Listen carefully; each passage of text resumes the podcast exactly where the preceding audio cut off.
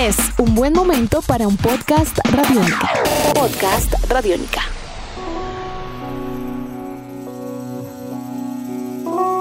Bienvenidos a esta nueva edición de Podcast Rock and Roll Radio, producto de Radiónica, desarrollado por el señor Andrés Durán, arroba Andrés Durán Rock, y quien les habla, Héctor Mora, arroba Mora Rock and Roll, bajo la producción de Juan Jaramillo, Jairo Rocha y la captura sonora de Gabriel Medellín.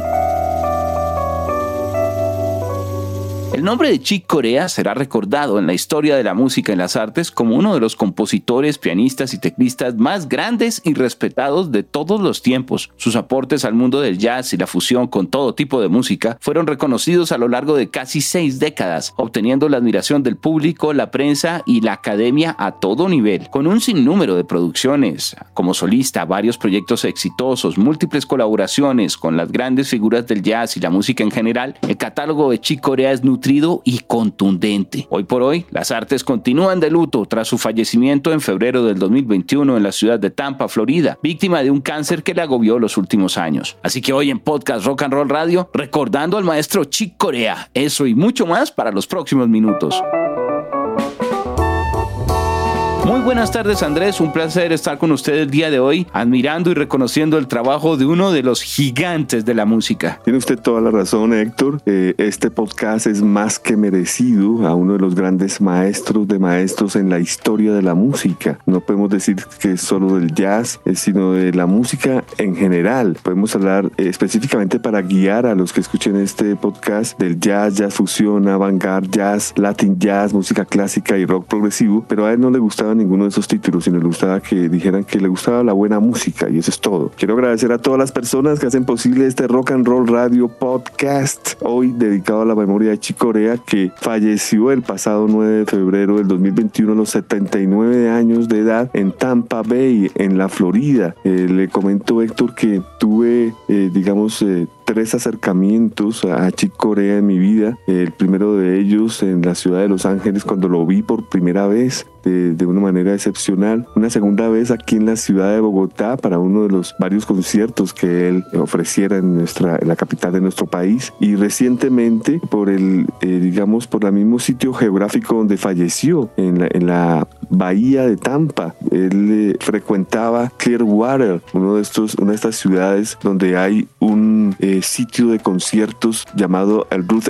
Echo, eh, en donde él frecuentaba ya que pues vivía muy cerca y hacía muchos toques en este sitio y tuve la ocasión de verlo en dos ocasiones recientemente. Pero pues lo que aquí importa es que Héctor es imposible con dos o tres o cuatro podcasts de Chicorea para poder hacer sí. un compendio de toda su carrera musical. Eso es lo primero que queremos eh, dejar sí. claro, ya que pues es eh, impresionante ¿Cuántas producciones podemos decir que él hizo así? ¿Usted, ¿Usted se tomó el trabajo de contar más o menos, Héctor? Pues la verdad sí, pero no encontré como una lista oficial y total en la cual pudiera como referenciarme. Pero estamos hablando así por encima, solo eh, como solista con eh, algunos proyectos, digamos, Circle, Return to Forever, Gary Burton, la Electric Band, eh, la Acoustic Band, Five Piece Band y demás. Que estamos hablando de más de 65 discos. Solo así a nivel general, Andrés. Es una cosa impresionante y, y, me imagino que de eso eh, seguramente estamos oyendo o estoy allí dejando por fuera una gran cantidad de material que debe ser también oficial, es que es demasiado y las participaciones en otros trabajos con colaboraciones muy puntuales hacen que sea todavía un catálogo mucho más nutrido. Sí, señor, vamos a hacer, eh, eh, digamos, es que... un, un, barrido en general y vamos a concentrarnos en, en dos etapas específicas de Elector porque pues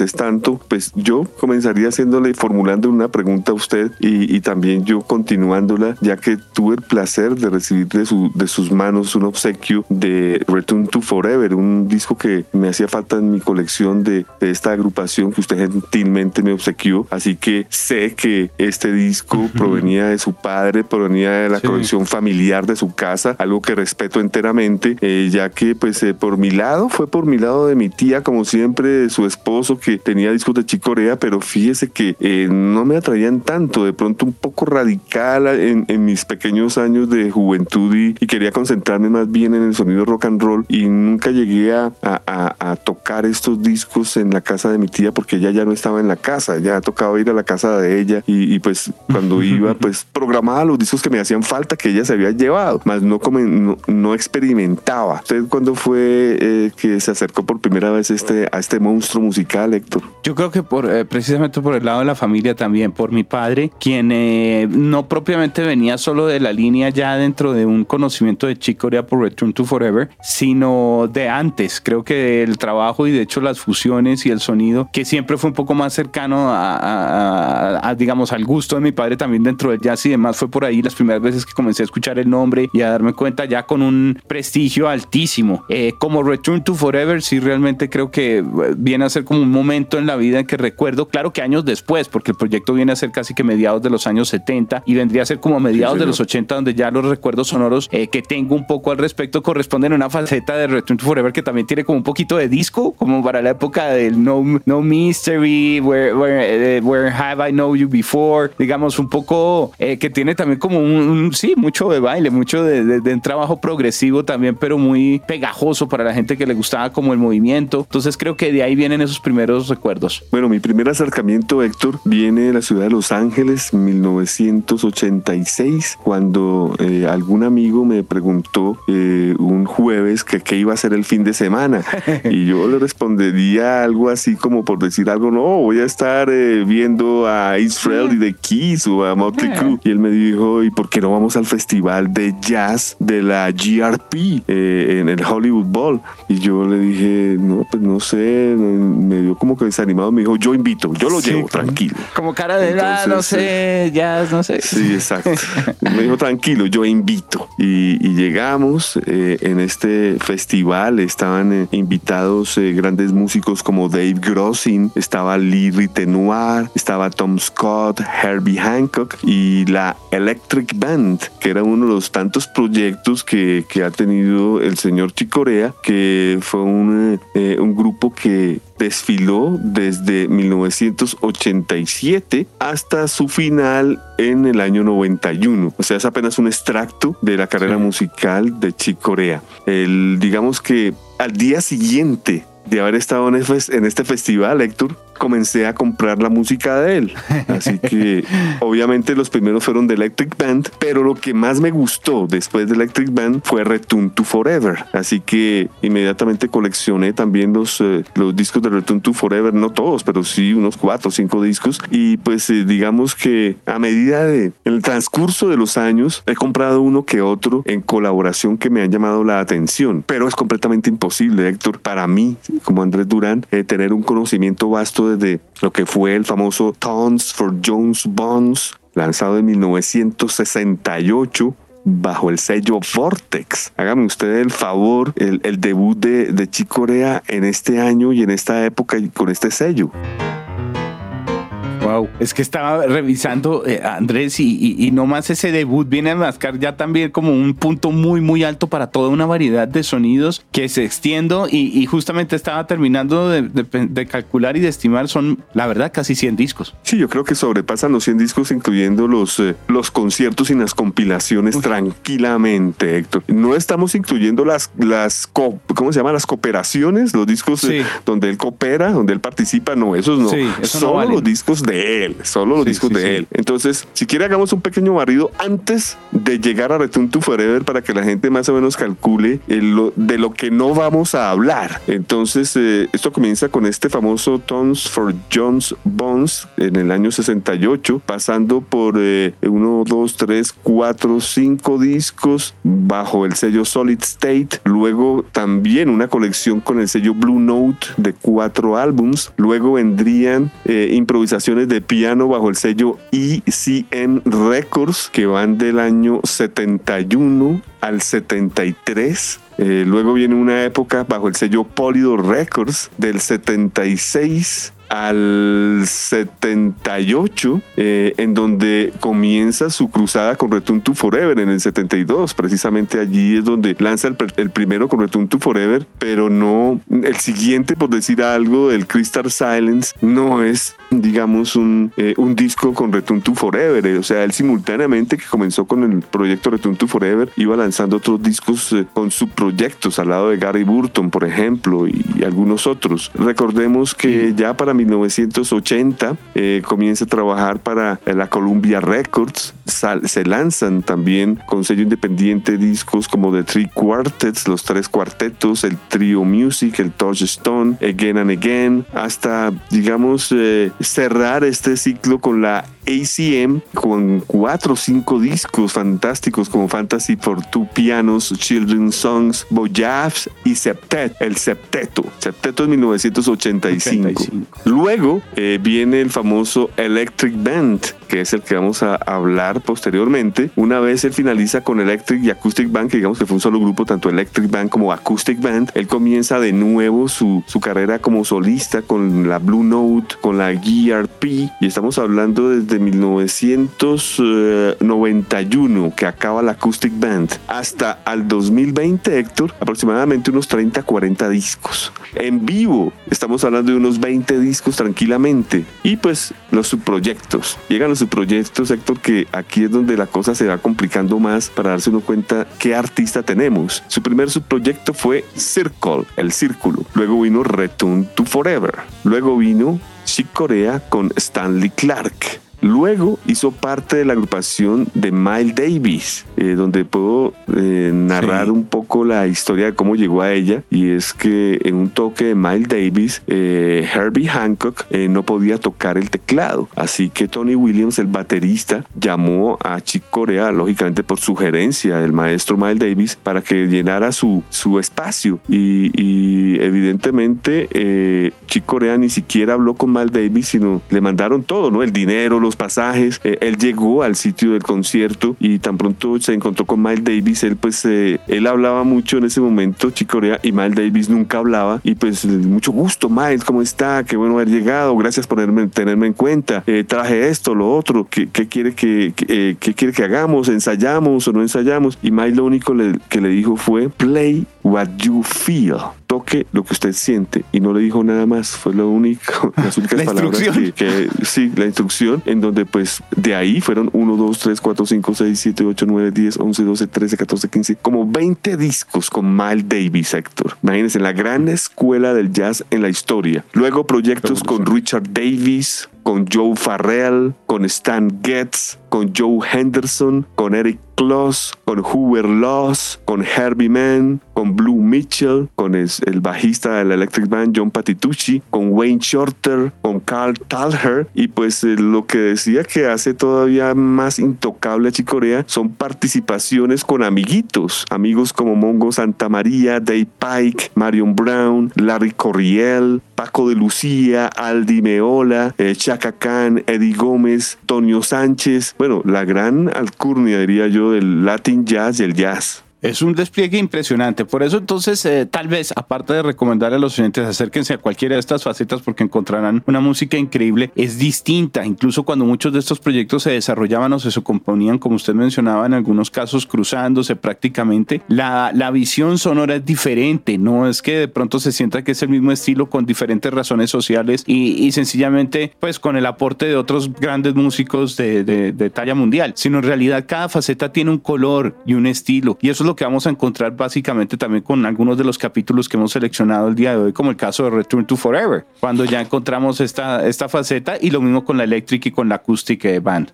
Sí, señor. Eh, si nos vamos para eh, el, el, análisis de Return to Forever, podemos decir que es un proyecto que tiene tres facetas, del 72 al 77, que es la más importante, del 83, digamos, al 2008 y del 2010 al 2021. Esas son las tres etapas de Return to Forever. Si vamos a dar un sitio de nacimiento de Return to Forever, sería la ciudad de New York. Y si decimos ¿quiénes pasaron por Return to Forever? Rápidamente, Joe Farrer, Airo Moreira, su esposa Flora Prium, Bill Connors, Steve Gadd, Mingo Lewis, Eric Cole, Aldi Meola, Jerry Brown, Harold Garrett, Gail Moran, Jay Spook, John Thomas, Jem Tinsley y Ron Moss. El actual Return to Forever antes de fallecer, que tuve el placer de verlo, Stanley Clark en el bajo, Lenny White en la batería, Frank Gambale en la guitarra y Jean-Luc Ponty en el violín. Así que digamos que esa fue la última alineación de Return to Forever. Y los discos, Héctor, eh, si quiere podemos hablar de, de, cada uno de ellos rápidamente, comenzando con el debut Return to Forever, en 1972. Que es totalmente salvaje, digamos que para el momento es algo completamente eh, innovador, algo completamente, me atrevo a decir, agresivo un poco, porque trasciende al mezclar un montón de cosas y de sonidos, aunque yo siento que es tan contundente que la, el impacto de ese disco en realidad sigue hasta el siguiente, no se queda solo en ese solo, pero complementándose y sin sentir uno que hubiera quedado como un pedacito colgado. Eh, tiene usted mucha razón, eh, tanta razón que si uno se da cuenta en las diferentes eh, enciclopedias de música, bibliotecas en general, usted encontrará que el Return to Forever del 72, Light as a Feather, o sea, ligero como una pluma del 73, y inclusive el Hidden of the Seven Galaxy, todos tienen cinco estrellas, así que sí, es una extensión tras otra, de inclusive pues fíjese usted, el, el, el primero, Return to Forever, fecha exacta de lanzamiento septiembre del 72, o sea, a finales del 72. Y el Light as a Feather y el Eden of the Seven Galaxy son los dos Polydor y los dos salieron en el 73, Héctor. Eso ya es demasiado. Uno en enero del 73 eh, y el segundo, el Hidden, eh, sale en octubre del 73. Eso hay que tenerlo muy, muy presente en ese sentido para lo que vendría a ser el, el aporte del sonido, porque luego viene, siente uno que otra etapa, porque está primero una transición con Where Have I Know You Before y luego una arremetida que uno podría dejar en dos años seguidos muy, muy también innovadores,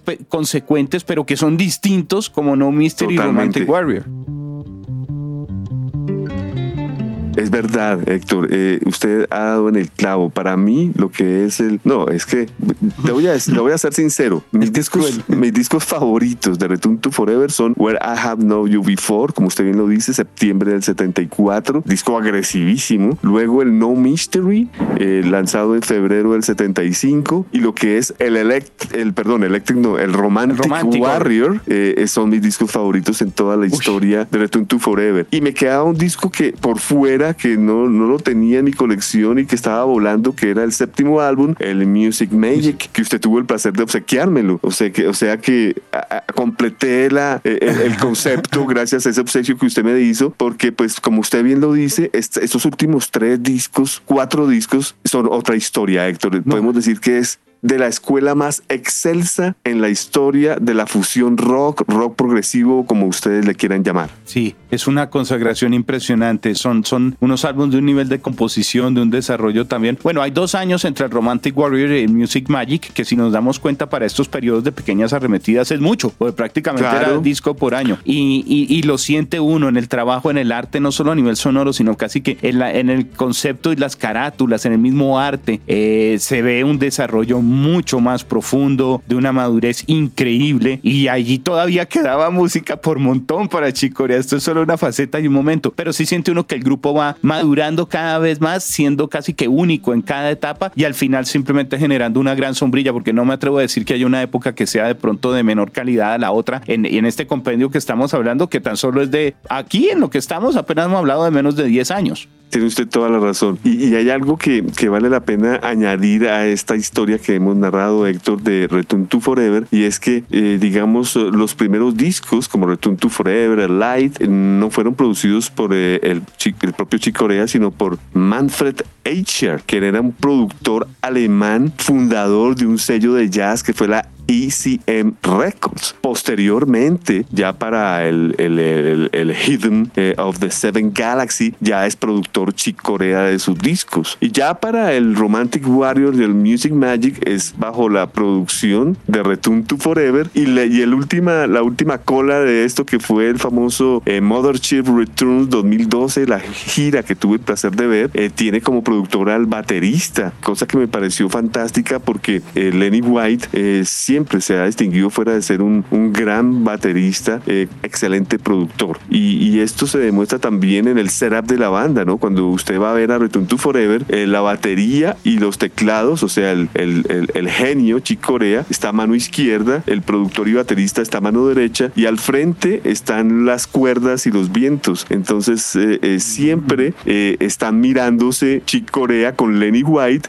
y, y, los demás pues al frente del público. Es, es, es, es una experiencia, mm, bueno, era una experiencia sin igual ver a Return to Forever, Héctor. Ese registro y que en algún momento tuvimos también la oportunidad de compartir realmente demuestra una, un nivel interpretativo y un nivel de desarrollo sonoro y de conexión para músicos de, un, de una talla impresionante. Estamos hablando de lo más selecto prácticamente dentro del género. Totalmente de acuerdo, Héctor. Si, si usted desea, podemos hablar ahora sobre el Electric Band, porque pues el tiempo va volando. Claro. Y, sí, y, tristemente. Y, sí, tristemente, pues eh, eh, hay, sí, que, sí, hay que concluir. Bueno, Chick Corean Electric Band es una agrupación de jazz fusión, bueno, yo diría también rock, ya que está, estamos a, hablando aquí de un ensamble eh, musical que comenzó eh, con un álbum llamado Chick Corea Electric Band en 1986, en donde encontrábamos al guitarrista genio, virtuoso Scott Henderson, que estuvo aquí en el gimnasio moderno tocando en, en Bogotá, Colombia, Carlos Ríos en la guitarra eléctrica, Chick Corea en todos los teclados, John Patitucci, este gran genio del bajo, y el genio de la batería Dave Weckl. Digamos, ese fue la, la prim, el, el, primer ensamble de la Chick Corea para pasar al Light Years, segundo álbum del año 87, en donde encontramos una variante que es, bueno, dos variantes que serían Eric Marienthal en el saxo y en vez de el señor Scott Henderson en la guitarra pasa a ser guitarrista Frank Gambale y pues ahí un buen tiempo hasta hasta hasta hasta lo que conocemos hasta que hasta lo que conocimos mejor como lo, el final de la Electric Band que es un disco llamado To the Stars en el 2004 en donde encontramos en la alineación a Chick Corea, Eric Marienthal en el saxofón, Frank Gambale en la guitarra, Patitucci en el bajo, Dave Weckl en la batería, pero algunos eh, amigos de, de Chick Corea apoyándolo. Así que si hacemos un resumen en general, Héctor, de, de lo que es la Chick Corea Electric Band, tendríamos Chick Corea Electric Band 86, 86, álbum debut. Light Years 87, yo creo que de la misma contundencia y éxito. Luego vino The Eye of the Beholder 1988, que digamos fue el, eh, eh, el álbum que hizo, hizo dar una pausa para la Acoustic Band que es el, es el, es el, es el otro eh, gran proyecto, Héctor, que, que son los mismos músicos, pero, sí. pero con instrumentos acústicos. Acústicos, sí, sí. Y también exitoso, porque de hecho, si nos damos cuenta por, eh, por, por comparar simplemente lo que viene a ser ese Chick Corea acústico con el Chick Corea Electric, a la hora de verdad, ambos son igual de, de, de un despliegue monstruoso y ambos han contado con tres nominaciones a premios Grammy solo por el lado de jazz instrumental. No, pues totalmente de acuerdo. Bueno, con esta misma alineación, Héctor, se lanzaron luego luego el Inside Out del año 90 y el Vinit de Max 91. Posteriormente un Electric Band 2 en el 1993 y el más reciente fue To the Stars, agosto del 2004. Estamos hablando de álbums en estudio. En concierto tenemos Live from Elarius First Gig 1985, realizado en el 96 y Live in Tokyo 1987, que fue grabado en el 87, lanzado en el 2017. Y yo añadiría que curioso, aquí no hay un DVD que es en Montreux, que es, es, ese yo lo tengo, es un concierto de Chick Corea y la Electric Band en Montreux, año, hmm,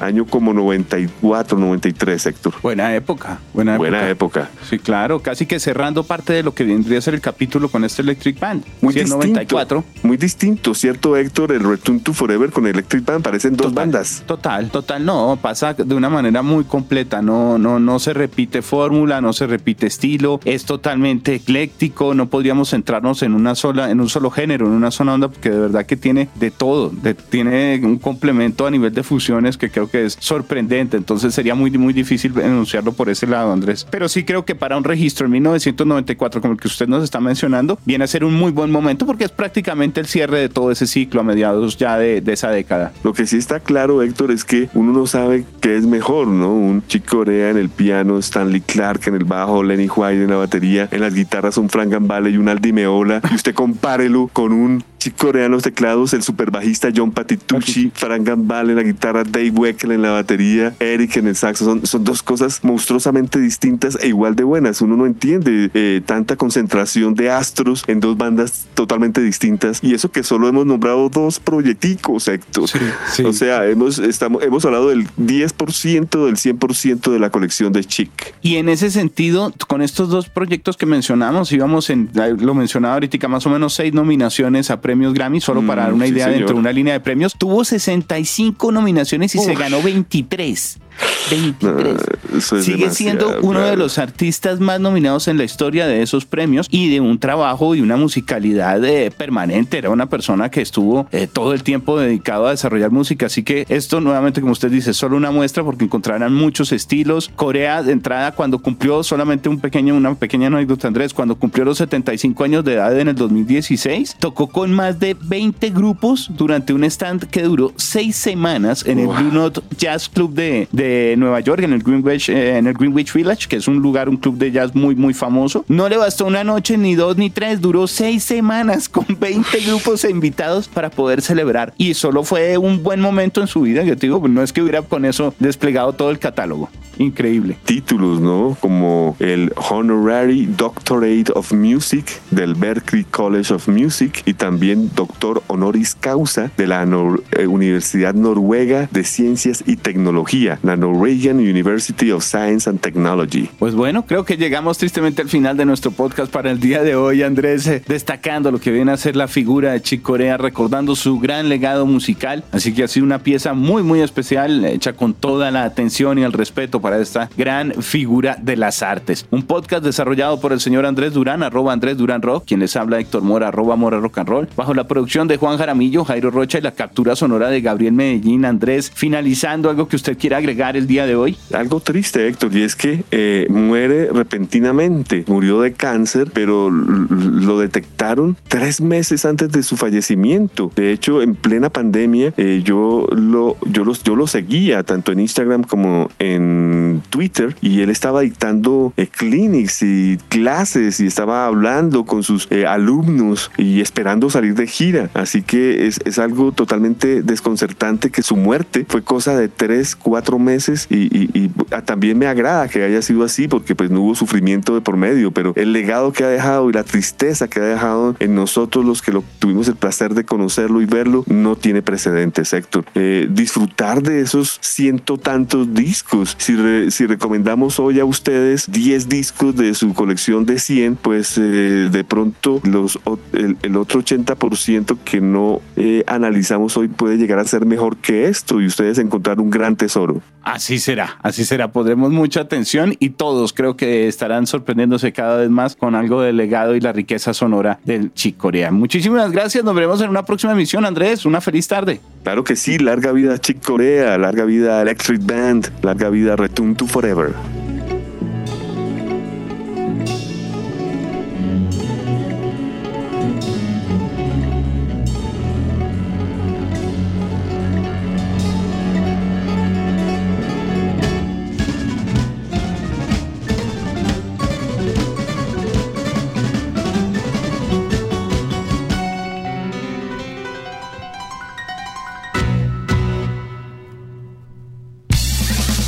Podcasts están en radionica.rocks, en iTunes, en RTVC Play y en nuestra app Radionica para Android y iPhone. Podcast Radionica.